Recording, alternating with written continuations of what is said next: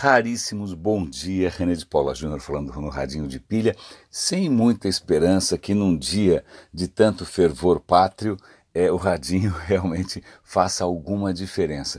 Eu até mandei um e-mail hoje para o pessoal do trabalho brincando que eu era sérvio, né, que isso me impedia de acompanhar as festividades ao longo do dia. Pois bem, que realmente por uma, um defeito de fábrica eu é, tenho uma ligação entre zero e menos um com futebol. Eu nunca assisti nenhuma Copa do Mundo, não assisto nem jogo, não assisto jogo nenhum. Então, realmente, é, Copa para mim é sempre um período em que eu penso em quarto do pânico, bate-caverna, bunker. Né? Mas hoje eu vou, de qualquer maneira, tem uns assuntos muito interessantes e mesmo que todo mundo esteja distraído, eu quero deixar registrado aqui. Bom, é lógico, desejando a todos, obviamente, é, muita alegria e emoções fortíssimas que eu desconheço. Bom, a primeira é, é, reportagem que eu quero comentar com vocês é um artigo bastante interessante que eu recomendo, está em português, está no Estadão, que é um artigo do Leandro Carnal, que é uma figura bastante interessante, né, do ponto de vista assim, de uma celebridade é, televisiva, né, que vira praticamente uma figura aí pública por ser um intelectual. Né? Se fazia tempo que não havia alguém com esse perfil do, do carnal. Não é só alguém que fala bem ou alguém que é um artista, não, ele é simplesmente um intelectual, ele é um acadêmico com poder de comunicação extraordinário. Pois bem, ele comenta nesse artigo, esse que ele fez, pelo visto, participou de um esforço aí coletivo, algum tipo de iniciativa, para tentar discutir as tendências em educação. E aí é muito bacana. Ele cita cinco tendências. É, eu não vou comentar todas. É, tem a ver com a gente não precisa mais memorizar tanta coisa. A gente tem que saber resolver problema. A gente tem isso, tem aquilo. O artigo é muito legal, muito bem escrito. É, é ele menciona também a desburocratização. Grande parte do trabalho do professor hoje é burocrático, é muito chato, tal. Mas tem duas coisas que me, me chamam a atenção aqui, me fazem lembrar de um episódio eu estava uma vez, não sei se era uma Campus Party, alguma coisa assim, e era um. um eh, eu, te, eu já tentei encontrar esse vídeo, mas a Vivo tirou do ar. A Vivo tinha criado um espaço de discussão e tinham convidado a mim e ao Gil Giardelli para participar de um painel. É, e nesse painel Infelizmente o vídeo não está mais no ar, porque foi uma discussão boa. Eu me lembro que uma garotinha, uma menina novinha, levantou a mão lá atrás e perguntou assim: Olha, gente, é o seguinte, eu não sei se eu vou estudar numa faculdade ou se eu procuro coisas online. Né, ou uma coisa parecida. Eu lembro que o Gil falou: olha, tem inúmeras opções online, procura isso, procura aquilo. E eu, eu, eu baseado sobretudo na minha experiência pessoal, eu falei: olha, na boa, procure uma boa escola porque nenhuma experiência online vai replicar o que é você conviver né, é, com, com alunos diferentes, com professores diferentes, num ambiente em que você trabalha junto. Então, a experiência presencial, para mim, é muito importante e isso a tecnologia ainda não consegue substituir. Então eu falei, eu, eu, eu, fico muito grato por ter sido um aluno da ECA, é, ali trabalhando junto com os meus colegas, eu aprendi a colaboração, aprendi uma série de coisas. É, foi um, do ponto de vista de vivência, foi extraordinário.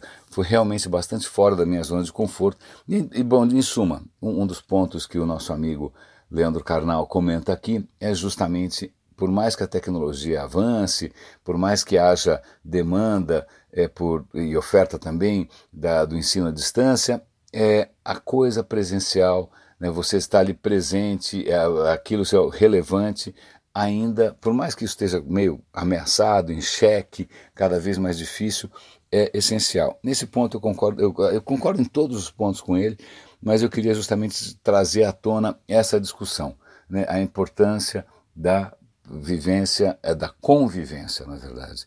Né? É, que, que isso implica várias coisas. Você sai do seu universo, você tem que desenvolver empatia, capacidade de, de cooperar, é, até criticar a escola, e, ou se envolver de uma maneira mais intensa com algum projeto que esteja rolando por ali, conhecer os professores como seres humanos mesmo. Assim, nesse ponto a ECA para mim foi extraordinária é, e eu recomendo a todo mundo. A segunda coisa que eu queria comentar com vocês também tem a ver com essa questão de vivência, mas também tem a ver diretamente com o impacto da tecnologia. É um artigo muito bacana da Technology Review sobre a cidade de Phoenix, no Arizona. Por que Phoenix? Porque Fênix é uma cidade americana como outra qualquer, porque é uma cidade construída em torno do automóvel. Né? Ela foi toda desenhada, toda feita para você fazer as coisas de carro. Se você quiser andar a pé, deve ter lá um centrinho qualquer, que deve ter alguns quarteirões, mas que mesmo nesse centrinho em que você poderia eventualmente andar a pé, não tem tudo. Então vai levar o filho na escola? Carro. Vai comprar alguma coisa? Carro. Vai fazer não sei o quê? Vai no médico? Carro. Então, a predominância do carro, né, é, na verdade, é, impactou a maneira como as cidades e os equipamentos urbanos foram imaginados. Acontece que essa reportagem é bem interessante porque ele mostra que em Fênix o Arizona está sendo bastante é, é, inovador e bastante arrojado a abrir as, as, a legislação e tudo mais para a questão do carro autônomo e outros modelos alternativos de mobilidade. Pois bem, que impacto que tem o carro autônomo numa cidade? E é isso que esse artigo é genial, porque ele leva em conta tudo. Bom, então as pessoas não necessariamente vão precisar ter um carro. Né? Ela pode chamar o carro quando o carro é necessário e libera o carro e o carro vai embora. Né? Então, se é assim, o cara não precisa ter uma garagem.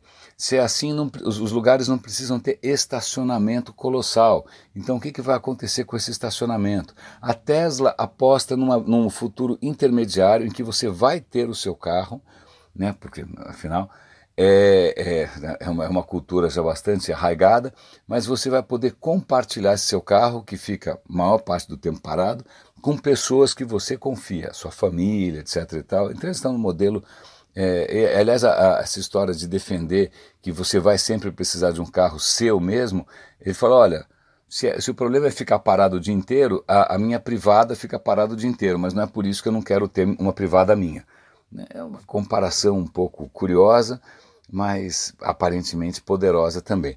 Mas é, o número de desdobramentos que esse artigo imagina é genial, que vai desde o impacto que isso vai ter, por exemplo, nas oficinas mecânicas. Tem uma avenida lá que tá, tem um monte de oficina mecânica, loja de carro, lava-jato. Né? Você ter uma ideia, os lava-jatos hoje, né, não do Sérgio Moro, mas o, onde você lava o seu carro, já estão se preparando para esse tipo de novo automóvel, porque esse novo automóvel você não pode passar naquelas escovas rotativas insanas, porque vai arrancar todos os sensores. Então, os carros autônomos precisam de um tratamento praticamente manual artesanal na hora de ser lavado. Então vai ver que é o que vai sobrar para gente, né? Lavar, ser flanelinha de carro autônomo. Mas, de novo, muito bacana, é bom sobre vários pontos de vista. É bom para a gente perceber o quanto um determinado modelo de mobilidade desenhou a cidade americana e muitas cidades no Brasil. Né? Eu já conheci várias capitais brasileiras mais recentes que notória, capitais ou cidades grandes também, que notoriamente foram desenhadas em função do automóvel. Né? Eu, por sorte, moro num bairro em São Paulo que eu, eu consigo fazer muita coisa a pé.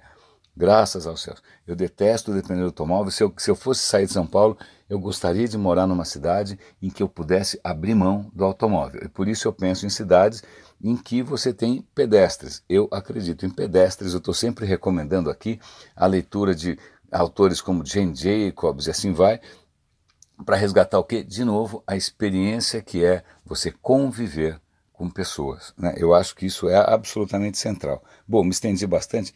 Tem alguns artigos aqui que são é, meio perturbadores. A primeira delas é.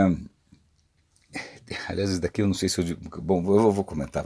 A primeira delas é o seguinte: essa notícia vem do Japão, essa eu não imaginava, mas no Japão eles estão começando a usar inteligência artificial nas câmeras de segurança. Para quê?